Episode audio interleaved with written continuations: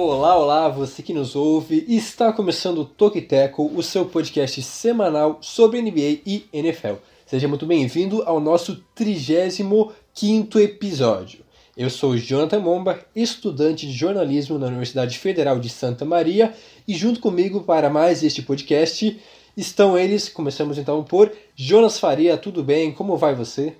Tudo bem, Jonathan. Eu fico impressionado, sabe? Eu gosto muito do, das pessoas que acertam o número do episódio logo de cara, né? Eu, eu tenho uma, série, uma certa dificuldade em acertar o número do, do nosso podcast, porque parece que sempre quando chega a minha vez não tá certo o, o roteiro, mas eu não quero eu não quero culpar ninguém, tá? Isso aí longe de mim culpar ninguém, que vocês são maravilhosos. Eu tava com uma saudade tremenda e confesso, né, que hoje ao longo do meu dia, deixando um spoiler que a gente normalmente grava de noite, né, ao longo do meu dia, eu, nossa, eu fiquei feliz porque eu lembrei, à noite tem gravação, de noite, né, sei lá, temos gravação de podcast, então com é, muita alegria cumprimento vocês, caros ouvintes, vocês meus é, amados amigos e vamos que vamos para a 35ª edição.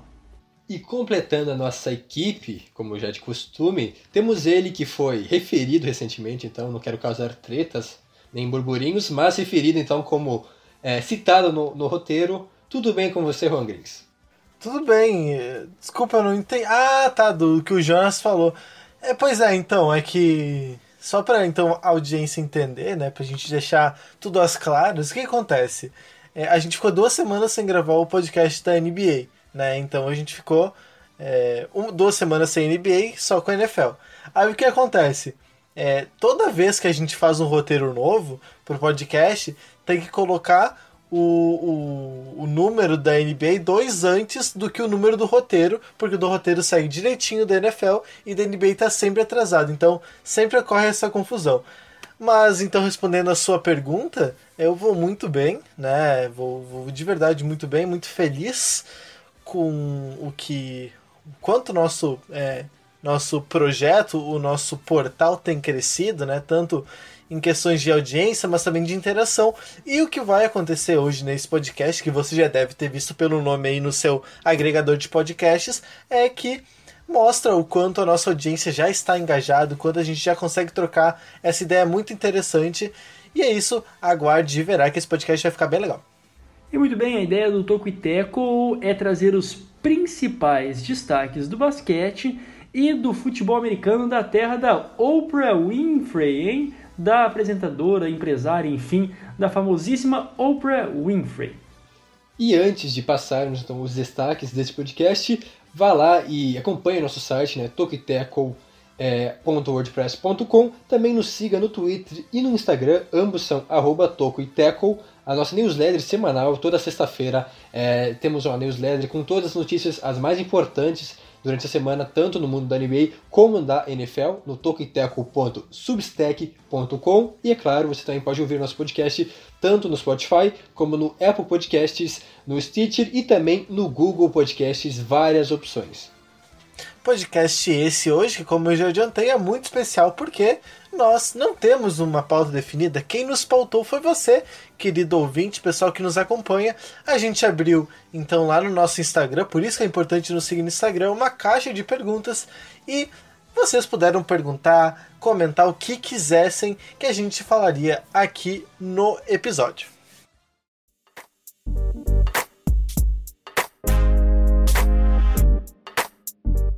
Muito bem, começamos este podcast especial, né? Por que não? Respondendo então as perguntas da galera. Temos várias perguntas. Começamos com essa daqui, a, ordem das perguntas não, não vem muito a casa, é meio que realmente por acaso, assim. Começamos com essa pergunta muito interessante no nosso seguidor, o Gustavo Mouras. O Gustavo Moura Z, não é S no final.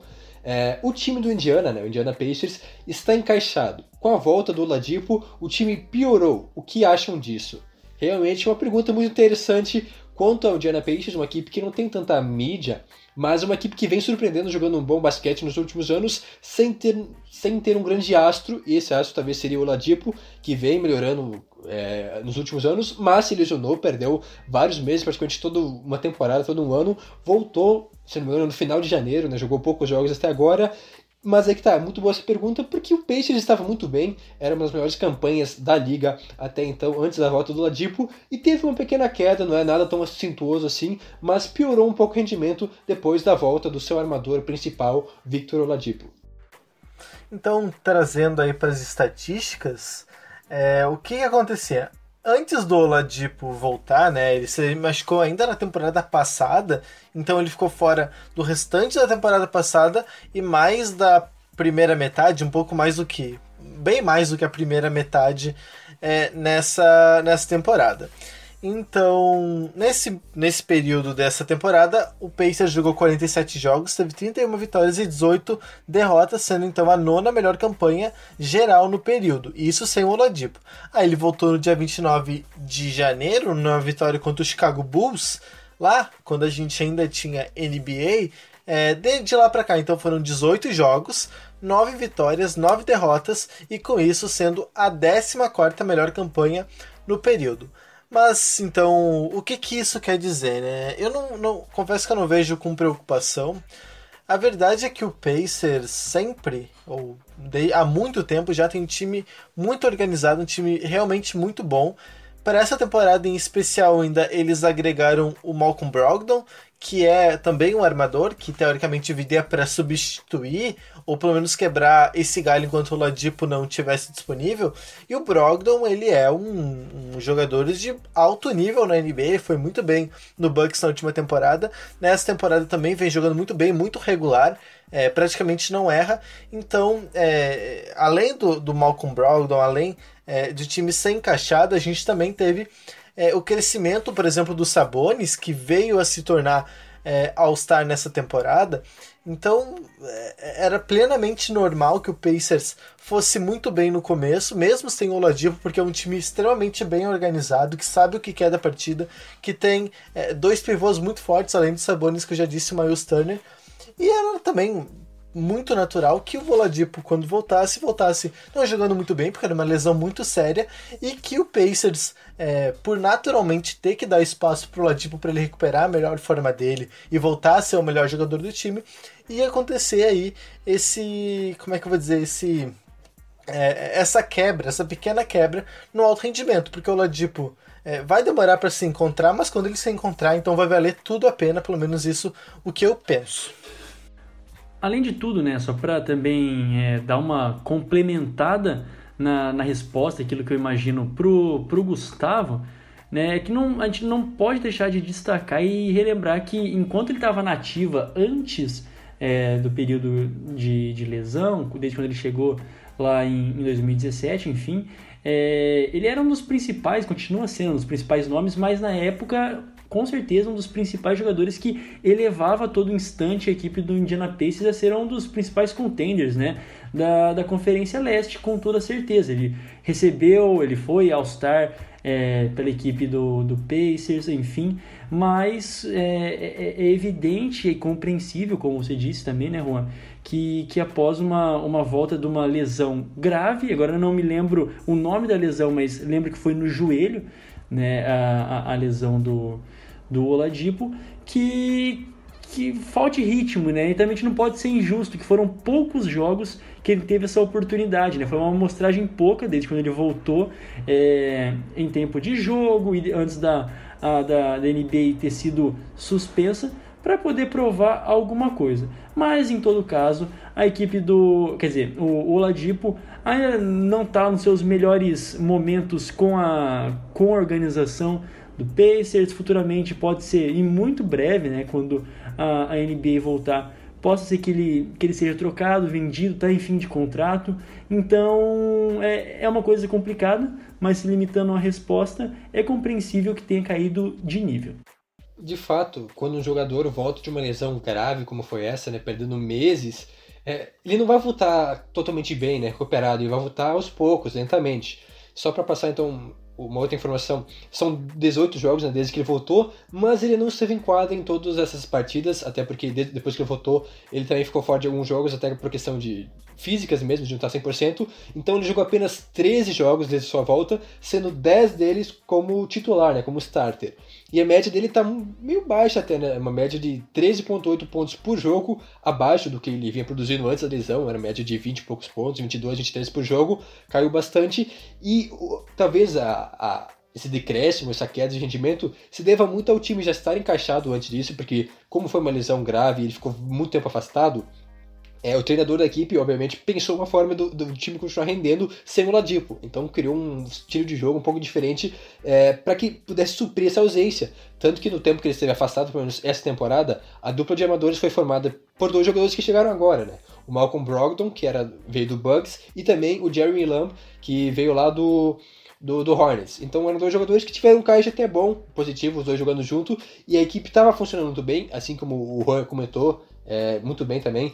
São, o, o Pacers joga com dois ótimos pivôs, até poucos times da liga têm uma dupla de pivôs, né, de jogadores tão bons no garrafão, como são no caso o Sabonis e o, o Miles Turner. Então é um estilo de jogo um pouco diferente. Agora o Ladipo voltou, ele que vinha sendo o cara desse time, né? Era a estrela, apesar de ele não ser exatamente um All-Star unânime, mas ele é um cara, era o principal jogador dos Pacers, então mudou um pouco o estilo de jogo. É, a bola volta a ser mais centrada nele, apesar de ele não estar 100% fisicamente ainda, a gente pode perceber isso, os números mostram, mas mesmo assim, ele vai tentar voltar à forma e eu espero sim que ele consiga, porque admiro bastante o Ladipo, porque é um cara que, entrou na liga muito questionado, não, não rendeu tanto quanto esperado no, no, no, Magic, depois foi pro Thunder, até que enfim ele se encontrou, encontrou o seu basquete no Pacers, então espero que ele consiga voltar à boa forma e ajudar essa boa equipe do Pacers, que é bem sim, é interessante assistir essa equipe jogando, sempre interessante, uma equipe que se defende muito bem e consegue é, produzir bastante com os jogadores não tão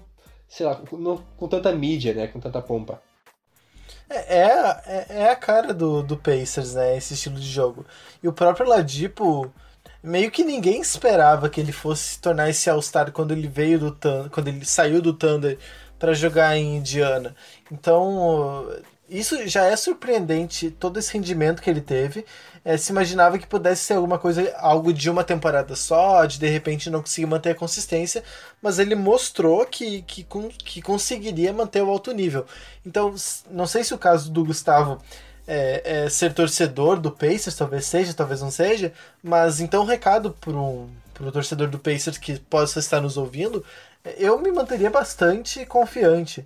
Principalmente agora nessa pausa que a NBA teve, claro que é ruim, né? A gente fica com de é, ficar com saudade de ver os jogos, mas é, não só o Pacers, mas outros times que têm problemas com lesão estão podendo usar esse, esse tempo para recuperar os jogadores e para voltar à forma física ideal. O Ladipo eu tenho certeza absoluta que quando a NBA voltar, nesses poucos jogos que restam aí, se, se é que já não vai direto para os playoffs, o Ladipo já vai estar tá num nível muito semelhante aos demais.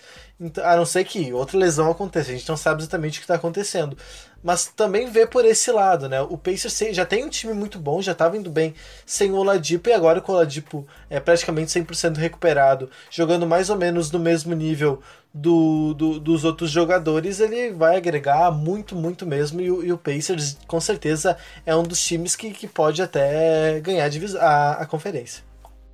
E, e para finalizar, né, foi na a lesão foi no tendão do quadríceps contra o Raptors, né, contra um jogo contra o Raptors, numa disputa de bola contra o Siaka. Então, a, a, o, o, tendão do quadríceps ali liga é, a patela com o músculo, enfim, é aquela coisa mais que não está na nossa seara de competência, já que somos ali na outra parte. Bom, era, era isso, né? Acho que a minha, a minha, a minha contribuição a respeito da, dessa pergunta. Fica, finalizo por aqui. Seguimos adiante então para poder responder também as outras perguntas da audiência. E a próxima também uma pergunta bem interessante feita pelo José Sávio 96, né? Esse é o user dele. É, quem mais se aproxima ou se aproximou do controle de bola de Allen Iverson, é, dos jogadores que vocês viram jogar, no caso, né? Qual jogador que atualmente, ou então que a gente viu jogar nos últimos anos, se aproxima dessa característica tão marcante né, do controle de bola do Allen Iverson, um dos maiores nesse quesito na história da NBA. Deixo para vocês então responderem essa bela pergunta. Corrige ele aí, Juan. Fala aí aquilo que você me corrigiu antes de começar o podcast. É, não, então, o pessoal chama mais de Allen Iverson, mas isso é estrangeirismo, né? Mas vocês, vocês, vocês falem. Perdão, então. Perdão pela minha pronúncia. Iverson. Pois é, eu sou a favor do, eu sou a favor do brasileirismo. Não, não, ô, ô, ô Jonathan, eu, eu, sou adepto, cara. É, então, pois é, eu falei igual você, só que o, o Juan. Enfim. Vocês falem como vocês quiserem, meus queridos. Mas isso é. Não, não foi estúpido, foi uma maneira gentil de falar. Bom, mas vamos direto ao que interessa. Isso é, isso é bem interessante, até eu comentava com o Jonas fora do ar, um pouco antes da gente entrar na gravação, que o controle de bola ele é uma coisa que varia muito de jogador para jogador. Por exemplo, qualquer grande jogador que você possa pensar na história da NBA, ou quase todo, para não, não me quebrar com algum eventual jogador, mas é, são jogadores que têm um controle de bola absurdo, né? A gente vai falar é, só para pegar do, do desse século mais para cá, para 2020. O próprio Kobe é, tinha um controle de bola muito bom, LeBron tem um controle de bola muito bom. Qualquer grande jogador que você pensar nessa, nesse momento tem um controle de bola muito bom, mas são um controle de bola diferente. Por exemplo, quando eu penso no controle de bola do Iverson, eu penso no controle de bola com o drible, com a jogada, com a criação do próprio arremesso, com o drible para o arremesso, com o chute pós o drible. Então eu penso mais nesse sentido. Nesse caso, o primeiro que me vem à cabeça talvez nem seja o que mais se aproxima, mas sempre que eu penso no Iverson, apesar de ser um jogador evoluído na questão do perímetro, é o próprio Stephen Curry.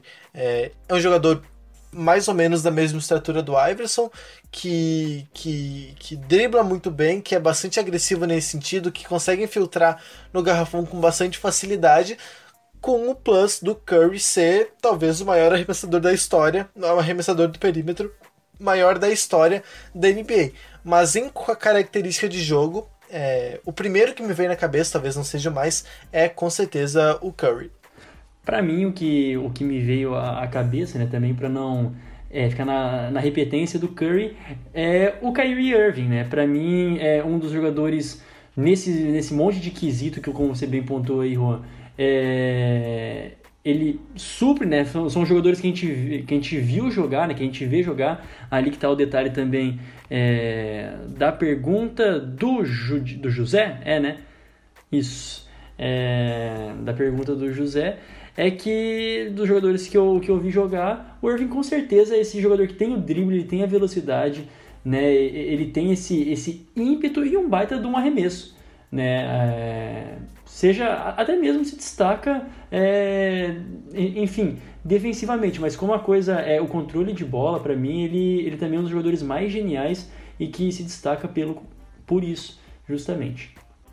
Bom, vale lembrar que o Allen Iverson, então corrigindo, é, acho que realmente é importante pronunciar corretamente o nome dos caras, já que eles são lá dos Estados Unidos, né? Então vamos usar o inglês mais aguçado, vamos deixar o, o de lado. Falando sobre o Iverson, de fato, ele é um cara que não ficou marcado apenas pelo controle de bola, mas por ser um cara. É, era um armador baixinho, né? Não muito forte, algo que não era tão normal naquela época, né, nos anos 90, final dos anos 90, início dos anos 2000. Um cara também muito frenético, que ia muito pro drible, pro um contra. É, no, no X1, né? Um contra um. E um cara de fato que tinha um controle de bola sinistro. São vários jogadores que a gente pode é, meio que comparar ele, mas como bem disse o Juan, a, controle de bola é diferente, né? Com várias formas e várias finalidades. Um cara que já não. Já que, vamos falar sobre atualmente, mas acho importante também citar o Dwayne Wade, que é um cara muito similar a ele também nas características, que tinha um controle de bola incrível e até por estatura e estilo de jogo semelhante. Eu acho um cara que é interessante a gente fazer essa menção. Além dos dois jogadores já citados, eu acho difícil a gente fugir desses. O Curry nem tanto, mas eu acho que talvez sim, por ter um controle de bola incrível, mas por características de jogo, talvez o Kyrie Irving fosse realmente seja o jogador que mais se compare a isso, um cara muito bom com a bola na mão, que consegue pensar bem o jogo, consegue encaixar o arremesso após o drible, mas talvez não seja tão frenético quanto o Iverson. É bem similar nisso, mas ainda falta um pouco de energia, até porque quem sabe acompanha um pouco mais, o Iverson jogava quase todos os minutos do jogo, jogava tipo 40 e poucos minutos cada partida, uma média de minutagem muito alta. Então, um cara que era muito intenso todo, toda a partida. mas de fato eu acho que nisso daí talvez o, Irving seja o mais similar, tanto até, é, aí não são palavras minhas, mas o Kevin Durant, um tempo atrás, comparou os dois e disse até que o, o Kyrie Irving seria melhor, né, teria um, um controle de bola melhor do que o Iverson, aí não sei o que estou dizendo, não quero me queimar, acho um pouco precipitado talvez essa esse julgamento aí, essa citação do Duran, mas se o Duran falou, quem sou eu para criticar?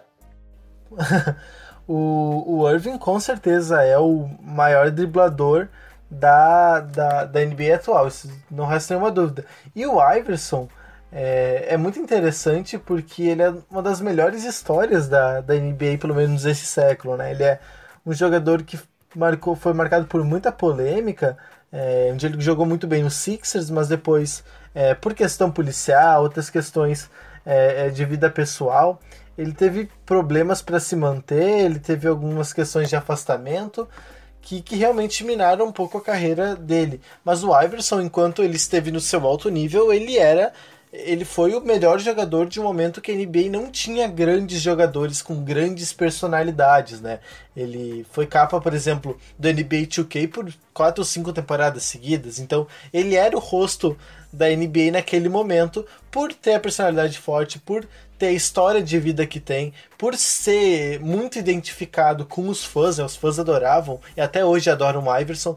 Então é, é bem interessante a gente falar sobre ele também, porque é um jogador que com certeza, não tem a menor dúvida, que marcou a geração, esse pessoal que começou a acompanhar a NBA na virada dos anos uh, 90 para os anos 2000, é talvez ali junto com o Kobe, com o Shaquille O'Neal, com, com o Tim Duncan, é, jogadores que, que, que talvez sejam ídolos dessa geração, os ídolos dessa geração. É, o Iverson ficou marcado não só porque fez dentro de quadra, mas também por por tudo aquilo que ele representou fora dela.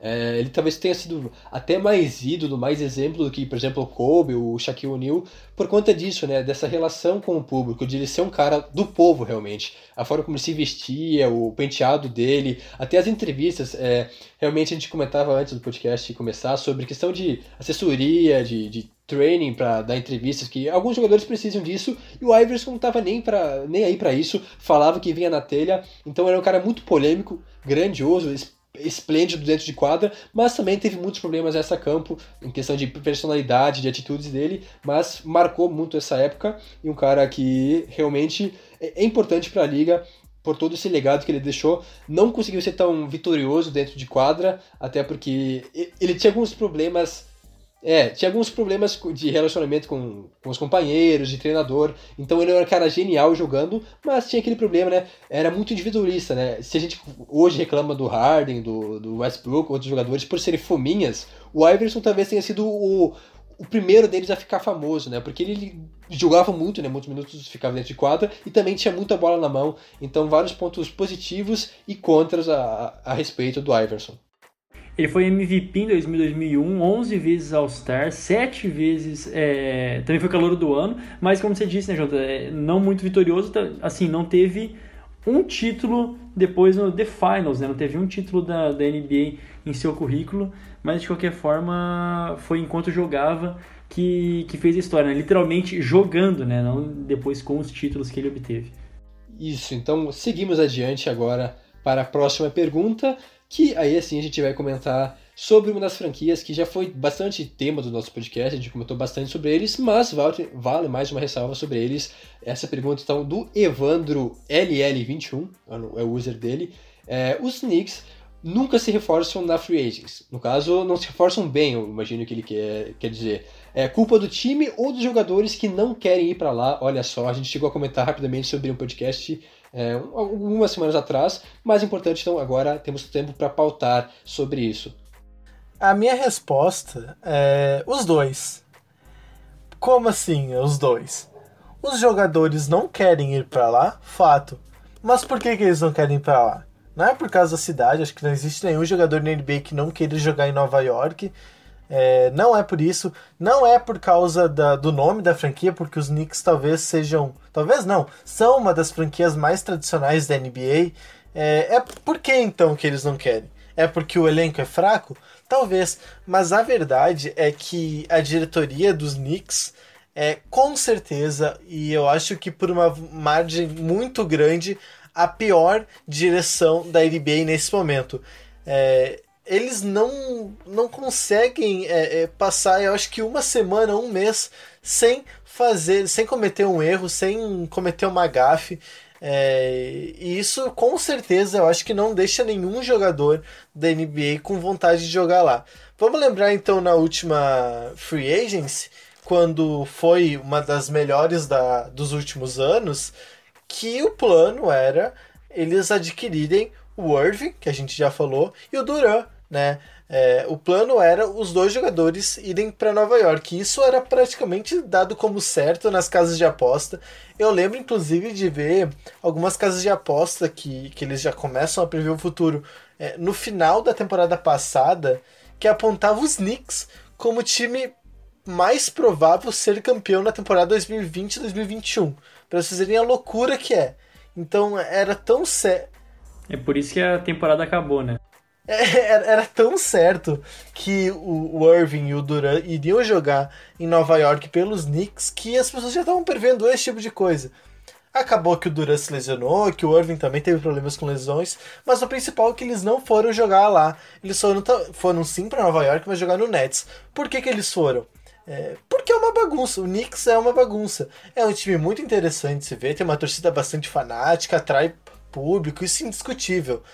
Mas é uma bagunça. É, eles demitem é, general manager no meio do, da free agency, no meio da free agency, no, no meio da trade deadline, eles trocam de treinador, eles, eles fa fazem temporadas consecutivas de maneira negativa, eles vão mal no contratar, eles se encheram de alas pivôs é, nessa última free agency, pegam um jogador que, que deveria estar em outros times porque não vai contribuir para o futuro. É, jogadores com salários altos, eles não pensam numa reconstrução, é, não apostam em jogadores jovens, então é, não tem, não tem, eles não têm plano nenhum. Então é por isso, não tenho sombra de dúvidas nenhuma de que a questão dos Knicks é que não querem jogar lá, porque é uma bagunça, o time não tem plano é, nenhum. Depois de tudo isso que você disse, né, eu, eu, eu só falo que depois da despedida do Knicks, foi em 99, né? A última vez que chegou a, a, final da, da NBA contra o San Antonio Spurs. E depois daquilo, né, a gente também brincava, eu comentava, é que é uma bola de neve. Né? Tudo isso vai, vai, vai se aglomerando, vai se aglomerando, vai se aglomerando, não tem como parar. A equipe, é, quando vai tentar fazer um trabalho bom de draft, nem a primeira escolha consegue, nem consegue é, o, o Zion Williamson como gostaria né, pro, pro, pro último draft, nem isso consegue, fica em terceiro. Então, para se planejar para ser a pior franquia é, e a primeira na escolha, ou enfim, é, não consegue. De qualquer forma, é uma, é uma equipe que peca por isso, né? A gente tem um exemplo, acho que talvez recentemente, né? O melhor exemplo de gestão que a gente possa ter na prática de tudo aquilo que foi construído é a equipe do Raptors. A gente viu que eles não precisaram mover o mundo para ter um time decente, para ter um time atrativo. E olha que é Toronto, né? Não tem assim, em comparação com mercados, enfim, milhões de vezes Nova York é melhor. Então a gente só pensa nisso, né? É um é uma equipe que vai se apequenando nesse sentido, né? numa, numa NBA, numa liga cada vez mais internacional, numa, numa liga cada vez mais globalizada e, e fica nesses atritos e nessa bateção de cabeça é, de gerente. Né, em, como você disse, demitir a torta direito, não ter boa relação com o jogador, a não ter também uma, uma boa comunicação é, na mídia, né, com, com jornalistas, com, a, com torcedores. Então tudo isso mina com certeza a, a vontade dos jogadores ir para lá. E a única, o único gosto que os jogadores têm em relação ao New York Knicks, também outra brincadeira, é jogar contra eles. Né? Jogar contra eles e fazer, bater recordes e, enfim, é, jogar bem no, em Nova York. Mas de resto, é triste, mas é a realidade.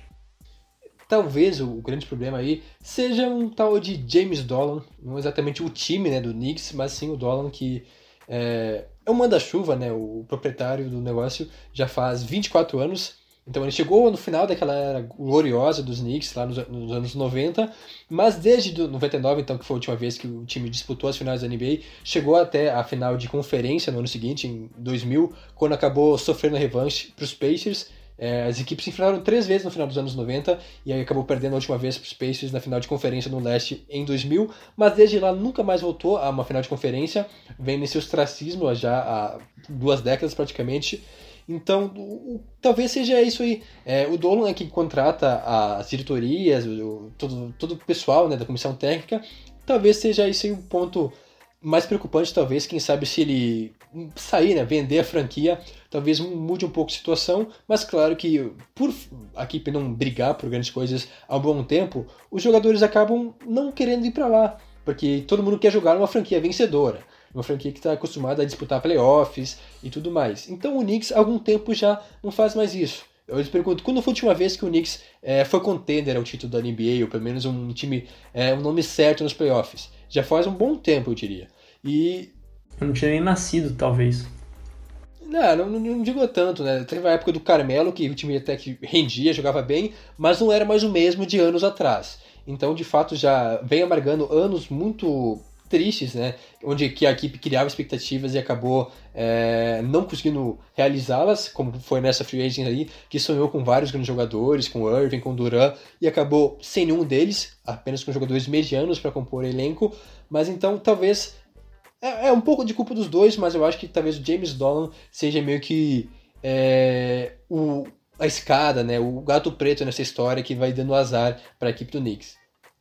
O problema do Knicks, na minha visão, é que eles apostam que os jogadores vão querer jogar lá pelo simples motivo de ser em Nova York.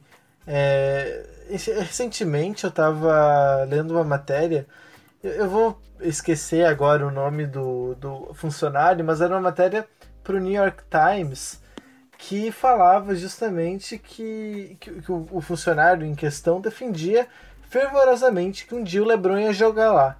É, por quê? Isso não faz o menor sentido, porque o LeBron provavelmente está. Provavelmente não, ele está em fim de carreira. Talvez encerre essa carreira, inclusive, no Lakers, né? A gente não sabe até quando ele vai ficar na NBA. Mas ele aposta, né, com unhas e dentes, que o LeBron vai jogar lá porque o LeBron vai querer jogar em Nova York.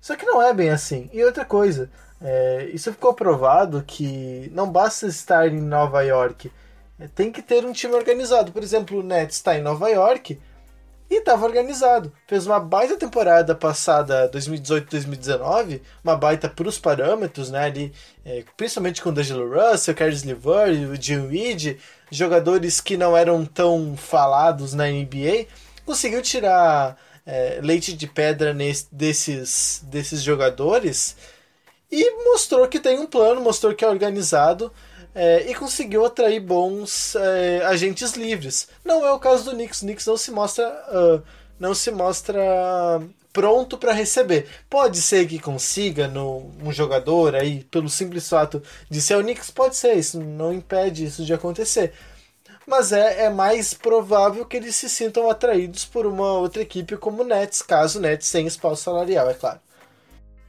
Vamos que ainda temos mais uma ótima pergunta, é, aí um pouco mais geral, mas também muito boa, feita pelo bear.bm, não sei realmente o nome dele, não me dei o trabalho de procurar, mas uma ótima pergunta de quem serão os MVPs do futuro, ou seja, aqueles jogadores que entraram na liga há pouco tempo e ainda estão se desenvolvendo, mas que têm um ótimo potencial, um grande potencial a se tornarem é, os donos a, da liga, assim como o LeBron James, Stephen Curry e outros nomes que estão brilhando hoje, mas já estão meio que na reta final de sua carreira, já mais próximos do fim do que do início. Então, quem serão os MVPs do futuro, na opinião de vocês? Eu escrevi um texto sobre isso, olha só, fazendo de novo jabá de texto meu pro Tokiteco lá, WordPress. Se você procurar, vai estar tá lá.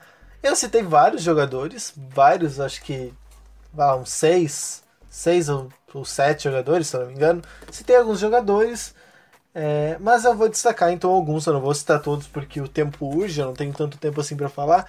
Então eu vou destacar três o Antetokounmpo, que já foi MVP da última temporada, mas ele, pela idade que tem, é bem difícil de imaginar, bem difícil de não imaginar que ele concorra aos, próprios, aos próximos prêmios de MVP nas próximas temporadas, porque ele mostra um potencial que todo ano ele apresenta uma, uma qualidade nova.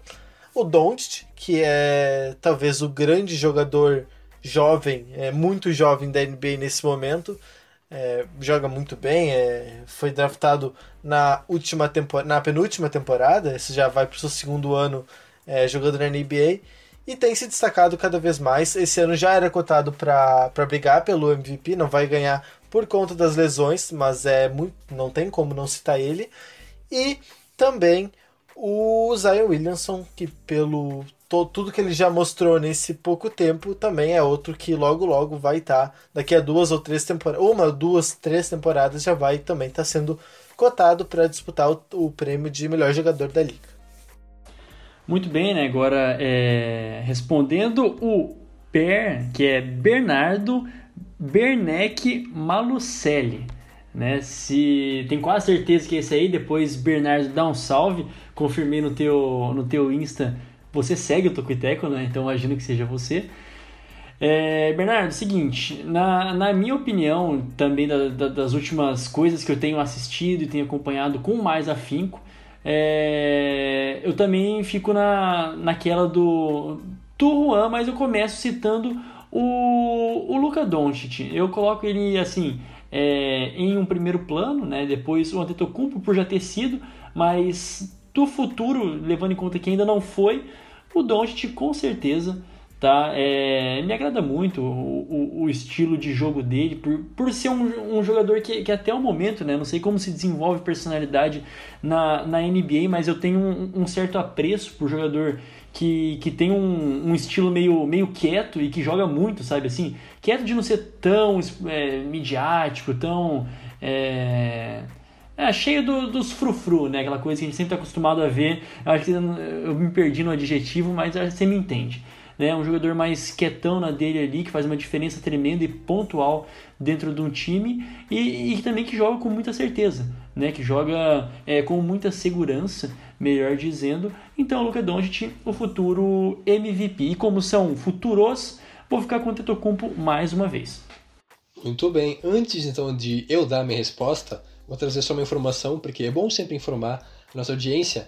É, o Antetokounmpo, como bem citado pelo Huff, foi o MVP na última temporada é, quebrando uma, uma, longa hegemonia né, de 11 anos que apenas é, americanos ganhavam MVP. Então, o Antetokounmpo levou em 2019 o último é, não americano a ter feito isso foi justamente o Dirk Nowitzki lá na temporada de 2006 e 2007, sendo os dois únicos europeus até agora, Nowitzki, é, no caso alemão, e o Giannis, que é grego, a conseguir o MVP da NBA. E aí é, eu trago a minha resposta, o principal nome, o principal candidato para mim, sem dúvida nenhuma, é o Luca Doncic, pelo que ele vem fazendo, pelo que apresentou em apenas dois anos, analisando uma temporada e meia, digamos assim, da NBA. Um cara que realmente elevou o patamar dos Mavericks. Quem sabe ele, pelo menos para mim, é o grande candidato ao MVP do futuro, até porque o Giannis é, já é uma realidade, já é um MVP de, de agora, né, de atualmente. E concordo também com o Juan ao citar o Zion Williamson por toda aquela é, capacidade dele e também um pouco de mídia, eu acho que ele acaba sendo beneficiado por isso, porque tem todos esses olhares em cima dele. E também eu colocaria talvez um, um Jamoran, pelo que ele vem fazendo, claro que é uma amostragem pouca ainda, de apenas uma temporada, mas um cara que tem potencial para isso, tem que evoluir algumas coisas, mas pode chegar lá. E até mesmo outros jogadores menos badalados, como um, um Tatum, que vem fazendo uma boa temporada, mas ainda tem que comer muito arroz e feijão para chegar lá. Mas em uma prateleira distinta, eu colocaria o Doncic acima dos demais, então como o favorito a ser o MVP. Daqui a não tanto tempo assim, quem sabe dois, três anos, se ele manter esse crescimento dele, ele consiga chegar lá e ser o MVP, é, o terceiro então europeu a ser MVP da NBA. Amém, amém, acho que mandamos bem aí, então acho que o Bernardo, né, depois dá um salve, que eu acho que foi você mesmo, BM, e é nóis. Eu acho que a gente conseguiu então responder todas as perguntas de uma forma é bem apropriada, a gente conseguiu desenvolver bastante é, um debate. Já temos ó, bastante tempo, 40 minutos de podcast, então infelizmente não poderemos responder mais perguntas, mas quem sabe num próximo podcast a gente pode fazer mais uma vez essa dinâmica, abrir um espaço para as perguntas da audiência, responder mais perguntas, porque a gente pode perceber que é uma forma muito interessante da gente criar esse vínculo, esse laço com a audiência, que querendo ou não, é, é a nossa razão de produzir esse podcast maravilhoso, justamente para as pessoas que querem saber mais sobre a NBA e também sobre a NFL. Bah, o, o, o, João, tá rapidinho, tá? Você abriu o coração, cara. Eu achei muito bonita essa tua conclusão. Nossa, eu fiquei realmente emocionado, cara. Obrigado por isso. Pode concluir agora o podcast, cara. ah, que isso, cara. É, O Toquiteco vai ficando por aqui, então muito obrigado a você que mandou as perguntas e também você que não mandou, pode mandar para a próxima vez, quem sabe. Não se esqueça de nos seguir no Instagram e no Twitter, arroba Toquiteco. Também de nos acompanhar no nosso site lá, o toquiteco.wordpress.com e é claro também assinar a nossa newsletter é, toquiteco.substack.com ou também o nosso podcast semanal sobre a NBA e é claro, siga nossos perfis pessoais, o meu é arroba Jonathan Momba, Juan Grings. Arroba Juan Grings, tanto no Twitter como no Instagram. Jonas Faria.